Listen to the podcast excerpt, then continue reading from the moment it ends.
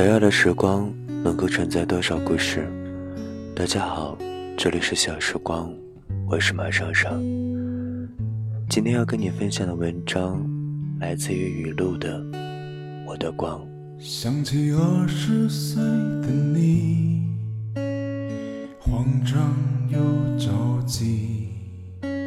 你想要车，你想要房，你想要花不完的人民币，可你不愿去努力，每天都坐以待毙。我势必要成为一个闪闪发光的人。小时候总会这样不自量力的想，这份坚定却随着年岁增长，突然变成了接近绝望的疑问句。究竟要怎样才能够成为一个闪闪发光的人呢？这恐怕是最为可悲的状态了。才华有限，而心比天高。一个没有够高追求的人，大可以心安理得的消磨时光，浪费生命。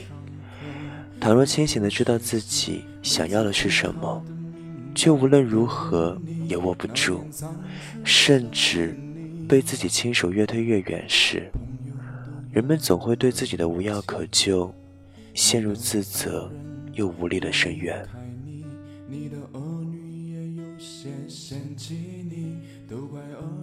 大概是人生二十多年来最最迷茫和黑暗的一段时光了吧。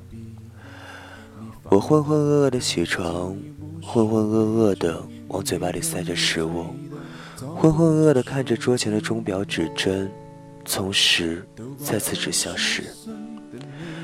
我打开各种各样没有营养的综艺和电视剧，哈哈笑着。然而，当我从剧情中脱离，换来的是更加失落的情绪。我望向镜子里的自己，邋遢的样子和浓重的黑眼圈，时刻都在提醒着我：你是个 loser。是的，我考研失败了。那时候我不敢打开朋友圈。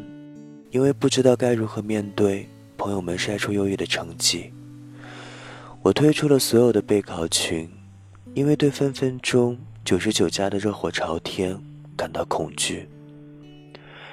三傻大闹宝莱坞里有这样一句话：你的朋友不及格，你觉得很糟；你的朋友拔尖，你觉得更糟。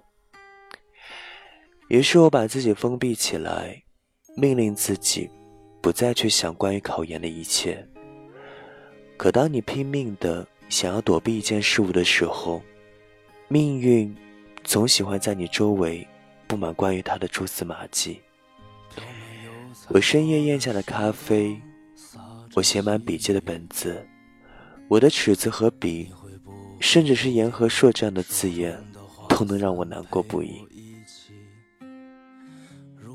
我深知不能再这么下去了，想尽办法摆脱如此糟糕的自己。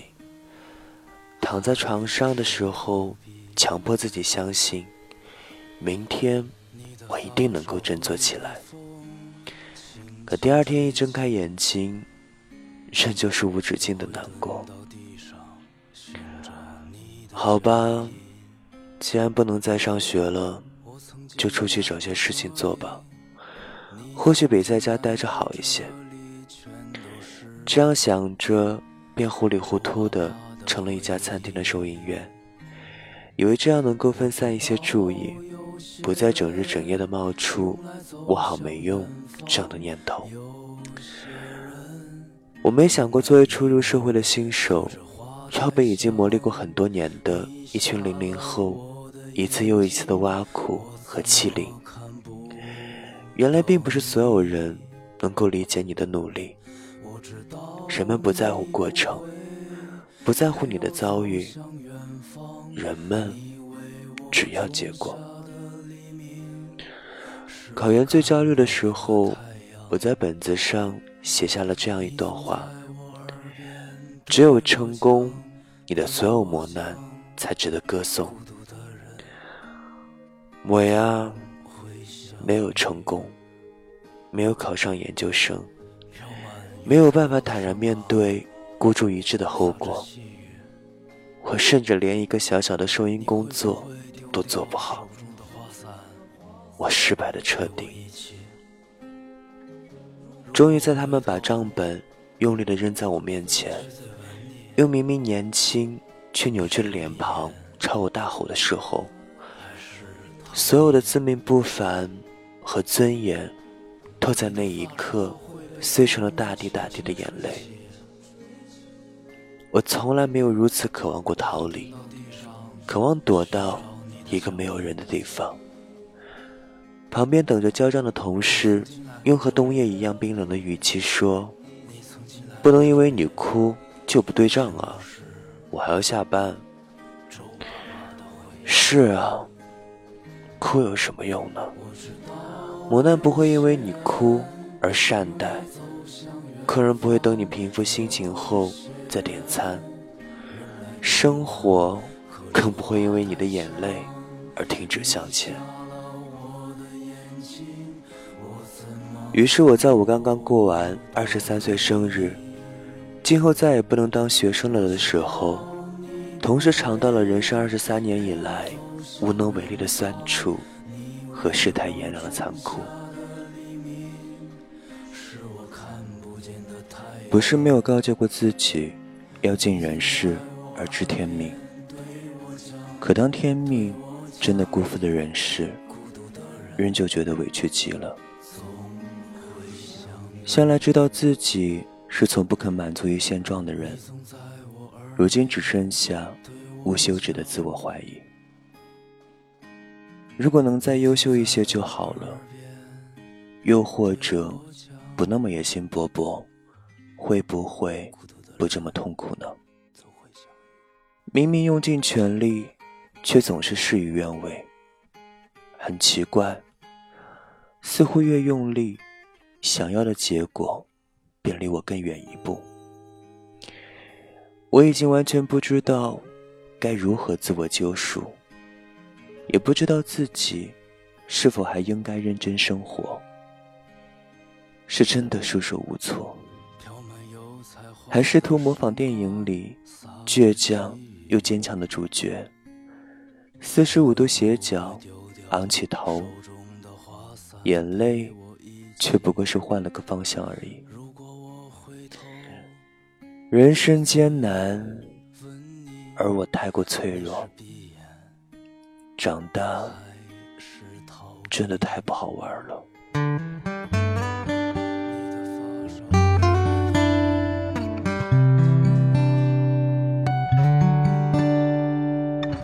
幻想做个拯救世界的英雄，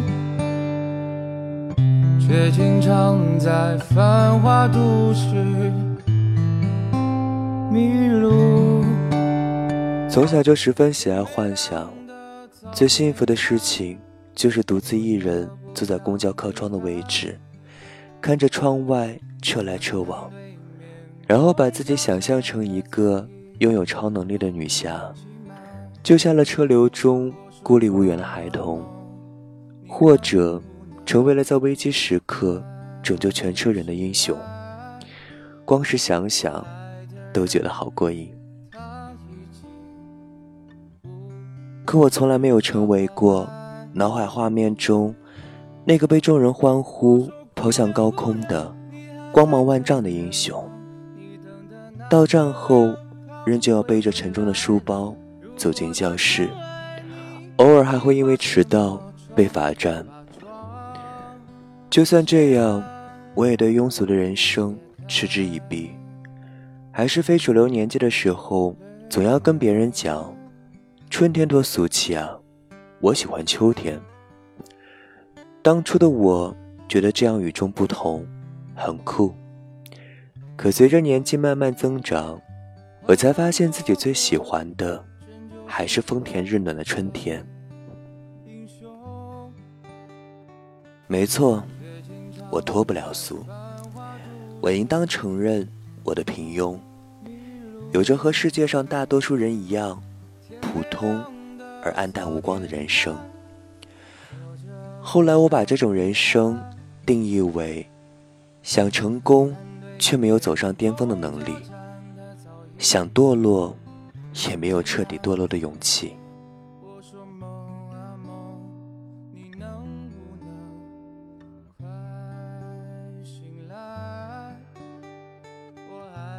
这行尸走肉的废柴生活，在后来的某一天，静悄悄地发生了变化。那天是星期几？那天的天气晴朗还是多云，都已经回忆不起。我只记得那天是我这些日子以来最最喜欢自己的时候，因为工作换班，那天中午空出来的三个小时。回家有些麻烦，便去了附近的图书馆。暑假里风雨无阻，每天去了图书馆。我以为在看到会失落，然而当我看到明亮的窗户、成排的书架和安静学习的人们，更多的竟然是怀念。想起那个时候。很投入的学习，常常不经意看了眼手表，才发现早就过了吃饭的时间，然后才感觉到饿，脑袋有些晕，可心里无比满足，一种可以称之为拥有的满足。我不知道为什么要用拥有去形容，但我找不到比它更恰如其分的词语。当我轻轻拉开一个椅子，本子和文具分类摆放在最合适的地方，阳光很轻盈，它温柔地裹住我。我拥有着阳光和白底黑字，拥有专注和努力，拥有自己给予自己的安心。我喜欢那种安心的感觉，只有在这个时候，才能够体会到。自己存在的意义。阳光，大概就是从那个瞬间照进心里的。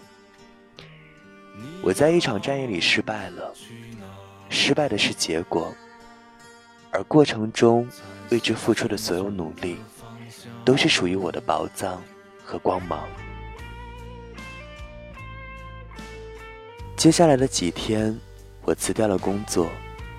一个人去没能考上的大学转了转，拍到了学校里刚刚绽放的樱花，情绪一点点开始放松和释然，也慢慢正视了我的焦虑。似乎越是临近考试，心里的不安就越是浓烈。我简直怕极了那种感觉，就像小时候怕极了护士阿姨打针前用棉签。涂在肌肤上凉凉的酒精，那也是我哭得最凶的时候。又如同体育课八百米测试前的那声预备，让人无法喘息。拜托快点结束吧，和再给我一些时间就好了，我一定加倍锻炼身体。的矛盾心理将我撕扯。长跑并不差的我，讨厌甚至厌恶八百米测试。实际上是厌恶它带来的对未知的恐惧。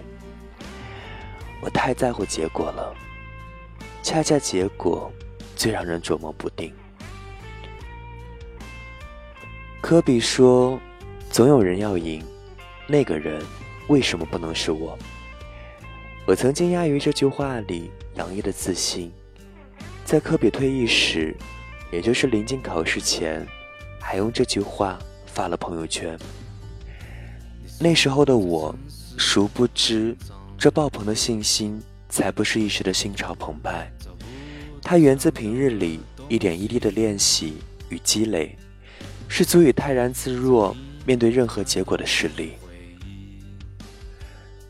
赢得比赛固然光荣。可就算失败一次，又能怎么样呢？金子发光前，总要先面对浓烈的黑暗。它总有一天能闪闪发光的。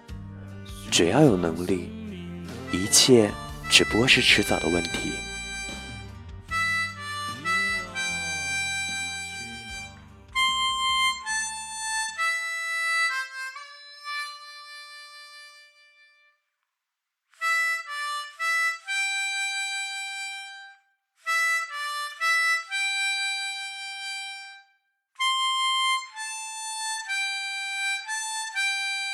后来我看见这样一段话，我慢慢明白了为什么我不快乐。因为我总是期待一个结果。看一本书，期待它让我变得深刻；吃饭、游泳，期待它让我一斤斤瘦下来；发一条短信，期待它被回复；对别人好，期待被回带也好；写一个故事。说一个心情，期待被关注、被安慰；参加一个活动，期待换来充实、丰富的经历。这些预设的期待，如果实现了，长舒一口气；如果没有实现呢，自怨自艾。可是小时候，也是同一个我，用一个下午的时间看蚂蚁搬家。等石头开花。小时候不期待结果，小时候哭笑都不打折。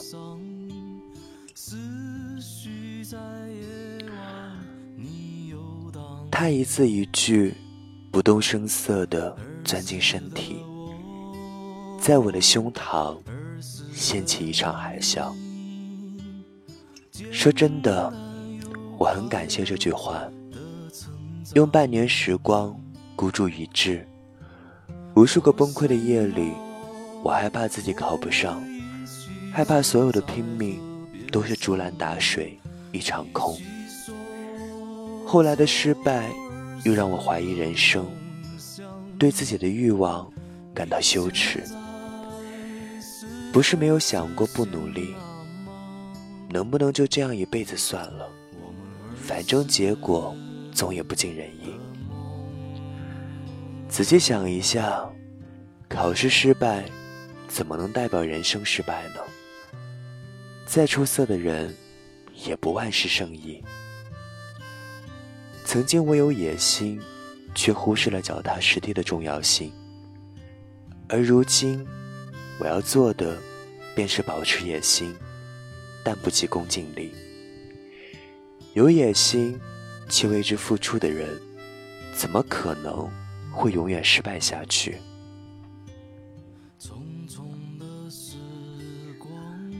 生而为人，我很抱歉。后来我终于明白了这句话的含义：生活的不如意，还是会一件接着一件来临，甚至变本加厉。但我决定。永远不要丧气，我再也不要害怕自己天真和愚勇。我充满渴望，它让我相信，总有一天，我会把每一个日子过得闪闪发光。每一个不曾起舞的日子，都是对生命的辜负。我更愿意相信尼采的这句话。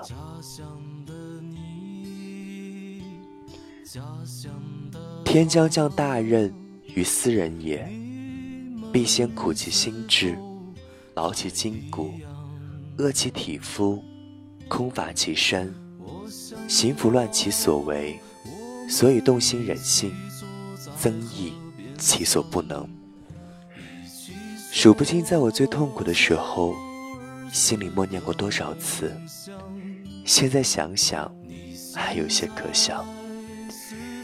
尽管灌再多鸡汤，该承受的磨难，一样也不会落下。那又怎么样呢？我仍然相信自己会发光发亮，仍然对这个并不友善的世界充满好奇，仍然有才华配得上的野心。我是个失败者，失败是因为。曾强烈的渴望成功。后来我知道了，只想要拯救世界却不帮妈妈洗碗的人，不是英雄。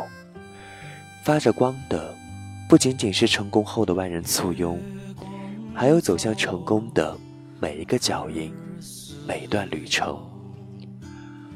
二十多岁出头，在这个并不怎么有资格轻易谈论人生的年纪，人生却教会我：想要变得耀眼，就从摘下第一颗星辰开始。